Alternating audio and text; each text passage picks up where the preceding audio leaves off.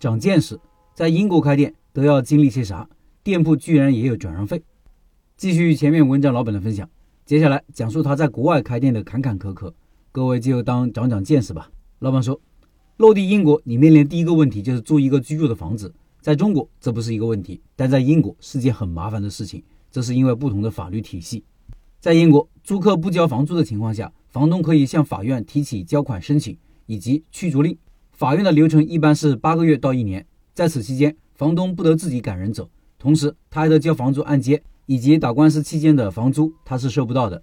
所以，英国租房，房东和房客从头到尾是可以不见面的，通过中介看房，再由房东的律师出具合同，以及对租客进行资质审核。审核包括但不限于你的工作单位、收入、你的银行流水、你的上一个房东的推荐信、你的公司经营流水，条件还是很苛刻的。所以，像我们新移民没有工作，即使捧着现金，很大几率是被拒绝的。尤其是你想给孩子上一个好的学区，就限制了你的找房范围。最后看运气，如果有一个好脾气的房东愿意听你的解释，看到你的银行账户的现金，愿意相信你了，你才能租到房。我说这个是因为在英国租门面也是一样的流程，甚至更为苛刻，所以导致了我看中的许多门面都被房东拒绝了。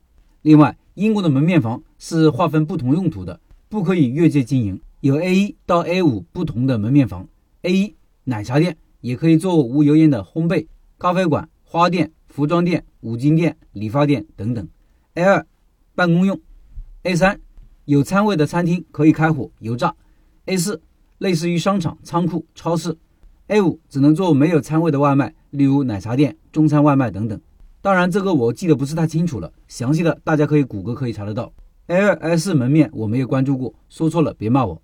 找门面我用的方法就是跑步减肥，跑遍城市的大街小巷，熟悉每个社区街道人流结构和消费水平。我的个子不高，结婚前每周有五天泡健身房，结婚后没有一点健身的时间。在三年多的时间里，体重从一百二飙升到一百五十一，就成了肌肉性肥胖。买不到合适的衣服，能放下胳膊和胸围的太长了，长度合适的套不上，所以我就开始每天跑步。顺带着找门面，三个月后瘦了十五斤，而且是没有控制饮食的情况下。老陈学着点啊！这里我补充一句啊，我今年也减肥将近三十斤了。三四月份找店铺的时候，也是边锻炼边找铺子。老板说的方法可取。说到转让费，最初的打算是开中餐厅，后来发现 A 三 A 五的餐厅门面在英国也是要收转让费的，而且是法律和房东都认可的。因为在英国，厨房的装修和设备是很大一笔钱，人工贵，材料也贵。比如我朋友的一个餐厅，厨房需要安装一个排烟管道加油烟机，花了八千英镑，折合人民币七万多。所以你想想，所有的厨房设施加起来加人工费得多少钱呀？再说一个签合同的一定要避的坑，有的房东很夹生，当你合同到期，而你又没有找到下家接手，你要将房子恢复到它原本的样子。是的，毛坯房，这一切都要写在租房合同里。如果没有，你离开时当然也不必那么做。但是如果合同里有，当房东要求你做，而你没有做的时候，你房东的律师就会寄信给你了。如果你决定做了，你又会面临另外一个大难题——垃圾。在英国，你找人来拆是一笔钱，人工贵，我就不多说了。处理建筑垃圾的费用又是更大的一笔钱。所以一定要记住，仔细的磕合同里的每一条。自己看完了有不明白的，可以去街上的律师事务所，花三十五英镑，请里面的律师帮你读一遍，可以把你的要求说给他听，看看有没有坑。通常来说是没有的，就怕有的房东把个人的喜好写进去，最后整得你死去活来。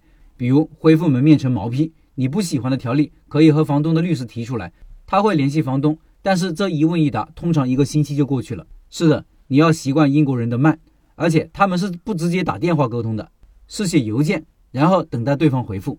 说到律师，请你记住，在英国的生活、工作、做生意，你第一个需要学会打交道的就是律师。这个律师不是上法院打官司的律师，而是起草合同文件、接收钱款、做中间人的律师。在国外租房都要通过律师才能签合同，你请他帮你读一遍你的合同，要三十五到五十英镑。你想想，律师要多忙，收入得要多高？还有，在英国资金审核是一个大的问题，因为这里有几乎全世界最严格的反洗钱的政策。当你有大笔现金从国外汇进你自己的英国账户时，通常银行要让你提供资金的来源证明，卖房所得提供卖房的所有合同单据。如果是父母的馈赠，要提供父母的资金来源和银行流水，并且很多时候。有的银行会将资金的证明追溯到你这笔钱的上上笔来源，比如你的卖房所得，你购买这套房子的资金来源。这对于没有保存纸质单据习惯的中国人来说就很困难，尤其是上上笔资金的证明。所以这个时候，各种混迹在英国的华人律师就出现了。很多华人律师都有这样一个业务，就是做大笔资金的合法证明，要你把资金打到律师名下的账户，这是合法的操作。然后他们将资金转入英国他们合作的私人银行，冻结一段时间。同时，你办理浙江银行的账号，冻结期过后，这笔钱就合法的登陆英国了。律所会告诉你，他们是不收费的，但是银行方会有规定的手续费，具体点数我不记得了，好像是百分之一到百分之三。也就是说，一千万的现金出来后，就少了十到三十万。不可说不昂贵，这笔钱真的是太好赚了。而我可以肯定，律所和银行之间是有分账的。为什么是私人银行？国家银行不接这种业务，律所搞不定。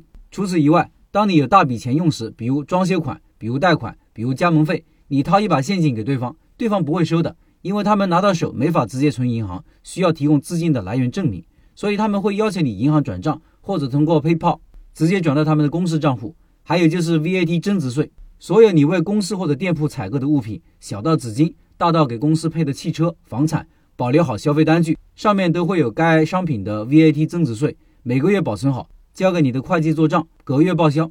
这是很大一笔钱，是英国政府鼓励大家创业的一种措施。